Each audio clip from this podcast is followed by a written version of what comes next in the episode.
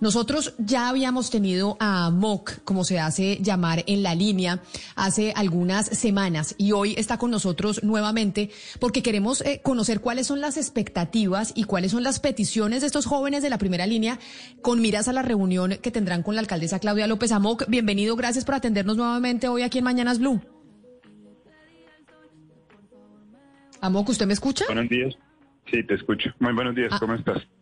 Pues acá eh, atentos y alerta a la reunión que van a tener con la alcaldesa, los jóvenes, entre esos ustedes de la primera línea, y con el interrogante de cuál es la expectativa con la que ustedes llegan a esa reunión y cuáles las peticiones. Bueno, pues hay que tener en cuenta que nosotros, Escudos Azules, como parte de la primera línea, como una expresión más de la primera línea, llegamos a esta reunión sin invitación. Nosotros estamos en la disposición eh, pues nosotros somos jóvenes, nos enteramos de las redes y ayer mismo nos enteramos que el secretario de gobierno y Claudia López lanzan esta como invitación abierta o no entendemos qué es lo que lanzan eh, diciendo que van a abrir una mesa de diálogo y concertación con la primera línea, como si la primera línea fuera una sola en Bogotá. Entonces nosotros eh, nos tomamos el espacio y creemos que es necesario ir con ideas, con propuestas, eh, como tú dices, como tú mencionas, sobre todo referente no solo al pliego de peticiones con el que empezamos a luchar eh, desde hace ya más de año y medio, sino con unas exigencias mínimas para garantizar el derecho constitucional a la protesta, que creemos que está siendo vulnerado noche tras noche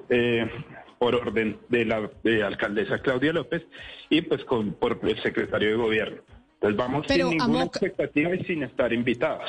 Pero, eso, acláreme eso. ¿Cómo que no están invitados? Entonces, ¿quiénes son los que se van a reunir al mediodía, o sea, ya en 15 minutos con la alcaldesa y con el secretario de gobierno? Hay que entender que la primera línea es, un concepto, ¿no? No es un parche ni es un grupo específico.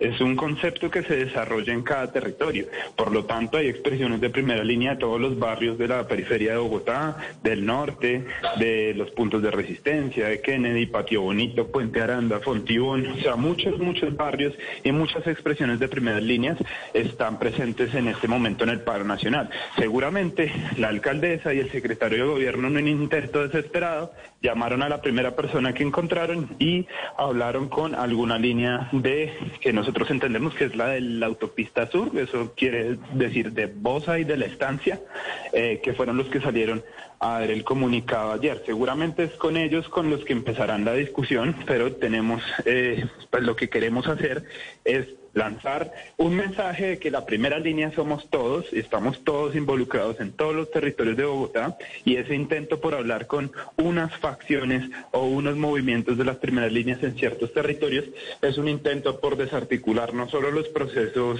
distritales que se están hasta ahora iniciando en las primeras líneas, sino también pues este este concepto de divide y vencerá, ¿no? De ver cómo se le resuelve. Pero entonces, no entiendo cómo, qué, podría hacer la alcaldesa, porque usted me está diciendo que evidentemente hay muchas eh, o distintos grupos de primera línea en Bogotá y lo vemos en Colombia, pues en, en, diferentes ciudades, y que hablar con uno de ellos entonces es una intención de desarticularlos. Entonces, ustedes están en contacto entre ustedes, entre las primeras líneas. La alcaldesa podría hablar con una clase de comité que lo represente a todos o el día de mañana va a ser simplemente imposible entablar un diálogo porque cada uno está fraccionado y no hay forma de, de, recoger todas las demandas en un, por ejemplo, pliego de peticiones que lo represente a todos. Es decir, ¿qué, podría hacer la alcaldesa?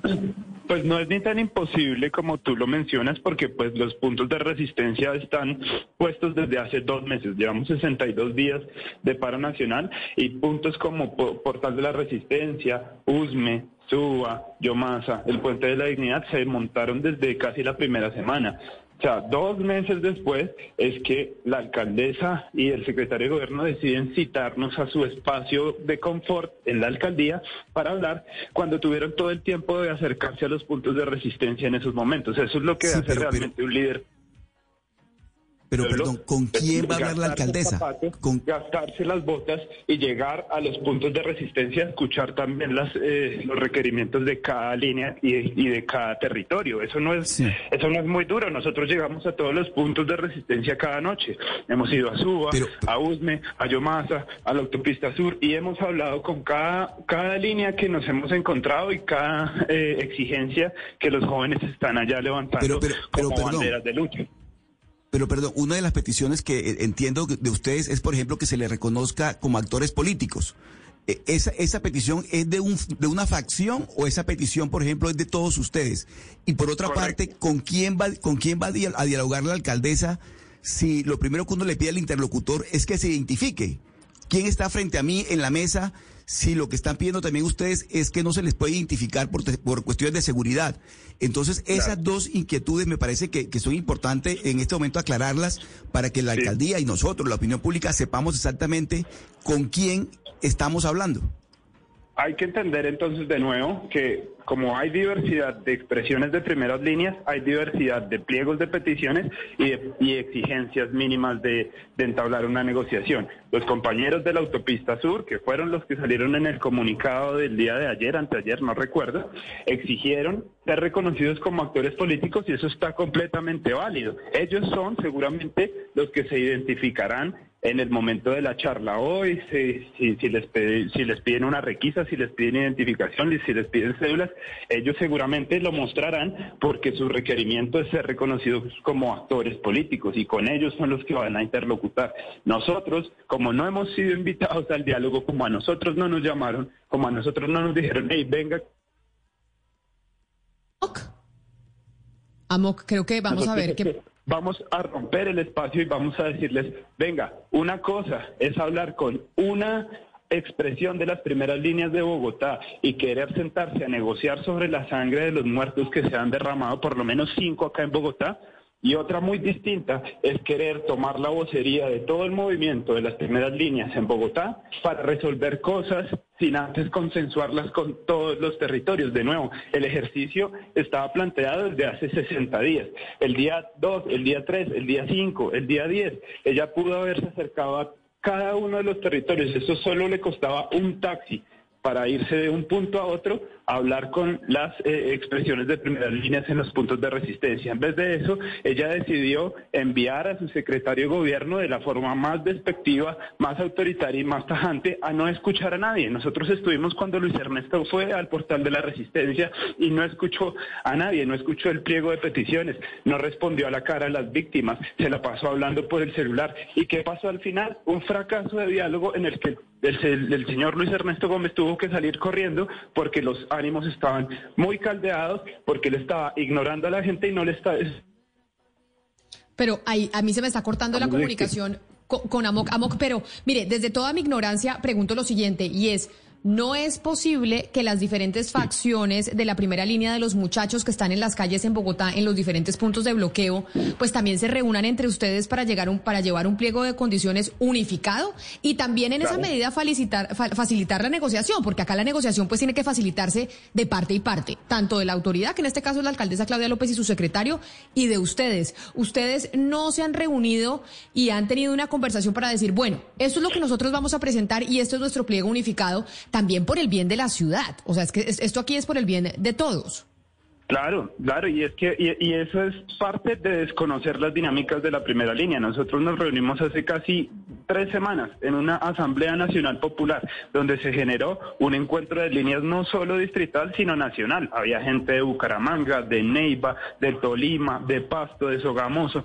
Llegaron todas las líneas a ese encuentro y empezamos a reconocernos y a hablarnos como actores políticos, como actores con ideas y sobre eh, y a compartir experiencias y pliegos de peticiones y de exigencias Obviamente, porque nuestro ejercicio es antiautoritario y estamos en búsqueda de un desmonte del ESMAT y una reforma de la policía, nos encontramos en puntos comunes muy rápidamente y estamos trabajando y estamos peleando por ellos y por establecerlos en un punto de negociación. Pero también hay que entender que nosotros no estamos en, en igualdad de condiciones. Si todas las noches, como nuestro ejercicio es defender la protesta social, o todos los días, ya ni siquiera las noches, nuestro ejercicio es defender la protesta social legítima, es salir todos los días. Eso también nos, nos lleva tiempo, nos consume alma, nos consume vida. Y encima, como tenemos que salir a protestar, porque aquí las cosas no han mejorado, todas las noches y todos los días nos están matando de a uno o de a dos compañeros y compañeras. Nos están violando a las compañeras, nos las están capturando y llevando a los portales.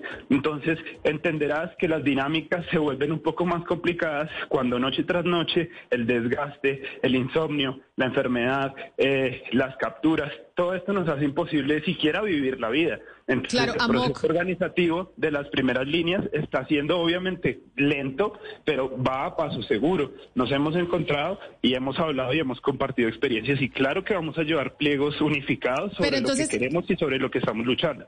Pero entonces, listo, hagamos, hagamos un ejercicio de ese pliego unificado. Dígame cinco puntos, cinco puntos que, que, los jóvenes de la primera línea ponen sobre la mesa en esa reunión con la alcaldesa, que dice, bueno, aquí nos vamos a sentar, queremos sacar la ciudad adelante porque yo creo que aquí todos estamos remando para el mismo lado. Entonces, esos cinco puntos, ¿cuáles serían? Esos cinco puntos, y yo te los puedo decir sobre qué ejes giran, giran sobre la verdad, la justicia y la reparación y, y la no repetición. Entonces, eso quiere decir, vamos a entrar con la exigencia, obviamente, del desmonte del SMAC. Ese es uno, de la reforma policial, que tiene cinco puntos, que habla sobre eliminar el fuero militar, eliminar el uso de las marcadoras, cambiar a la policía de un ente del Ministerio de Defensa para que haga parte del Ministerio del, Interior, que se elimine la impunidad con el fuero militar, que ya no exista más la justicia penal militar, que todos los crímenes de los policías sean juzgados por la justicia ordinaria que, eh, que todos los, los que han perpetrado y han sido complacientes con la muerte de más de 75 jóvenes que han caído en las calles en Cali, en Bogotá y en Medellín, cumplan, reparen y paguen por sus crímenes. Eso quiere decir que tiene que renunciar el ministro Molano, claro que sí. Eso quiere decir que tiene que renunciar el recién ascendido director de la policía, eh, Jorge Luis Vargas. Eso quiere decir que tiene que renunciar Zapateiro. Claro que sí, todos los responsables tienen que hacerse cargo de las barrabasadas y de la sevicia que han cometido en contra de la protesta social. Pero, mire, Mire, yo escuchándolo a usted, usted dice, eh, nuestra propuesta y nuestro pliego de peticiones gira en tres ejes y lo acaba de explicar usted muy bien y claro. Sin embargo, a mí, y pues si lo digo con mucho respeto, es en esa reunión creo que entonces será pues poco fructífera porque eso se sale de las manos de la alcaldesa de Bogotá, Claudia López. O sea, ella no puede, e, ella no puede hacer una reforma a la policía, ella no puede decidir que se vaya el ministro de Defensa o que, o que mm, se desmonte todo el SMAT. Ella, de hecho, ha dicho, no sacamos el SMAT en ciertas oportunidades, pero muchas veces dice, no saco el SMAT, igual hay disturbios. Entonces, ¿cómo, ¿cómo podemos esperar que esta reunión de verdad sea fructífera cuando el pliego de peticiones se le está llevando a una persona que no tiene la capacidad para hacer esas transformaciones? Ni la capacidad ni la disposición, porque ella también en un momento habló con nosotros eh, eh, justo el día que le quitaron el ojo a Gareth, uno de nuestros compañeros, y nos dijo que ella como tú lo me estás diciendo. Ella ni siquiera tiene la capacidad de prometer no sacar al SMAT porque el SMAT no lo controla ella. Entonces nosotros le dijimos, pues haga esa denuncia pública. Usted que es la alcaldesa, salga a decir que usted no puede controlar a la policía, que usted no puede controlar al SMAT y que por eso es que nosotros no tenemos garantizado el derecho a la protesta social y eh, pacífica en Bogotá, porque aquí la, la policía la manda Duque. Entonces, el que usted haga esa simple denuncia, tenga la decencia de decir que usted no puede controlar a nadie desde el PMU, eso ya nos da a entender que usted puede estar apoyando nuestras causas y elevando un mensaje de denuncia a la presidencia, al Ministerio de Defensa, sobre todo en los momentos como tú estás diciendo, cuando promete y no cumple, cuando dice que no va a sacar el ESMAD en Suba, cuando no cuando dice que no va a sacar el ESMAD en el portal de las Américas, pero aún así militariza los portales de cada barrio esperando a que pase cualquier cosa. Y oh sorpresa, como tú dices, es que aún así pasan destrozos y vandalismo y todo un montón de cosas como si hasta ahora nosotros nos estuviéramos de... de infiltración de... Puede no salir el ESMAD, pero las tácticas de infiltración... Se me está yendo, se me está, se me está cortando. La policía, eliminar al, al, al, manifestante hace que obviamente haya infiltrados en las marchas, en los plantones. Y cuando un infiltrado empieza una lluvia de piedras, qué justificación tan válida para que sí toque mandar el ESMAD, ¿no? Es que esto es un círculo vicioso y a nosotros nos creen estúpidos, nos creen tontos, porque cada vez esto es un juego, es un juego que ellos hacen van, provocan a la gente, meten infiltrados en las marchas, revientan todo y la justifican. Es que ellos Ahí, ahí, ahí, ahí, perdí, perdí a Moca en la comunicación.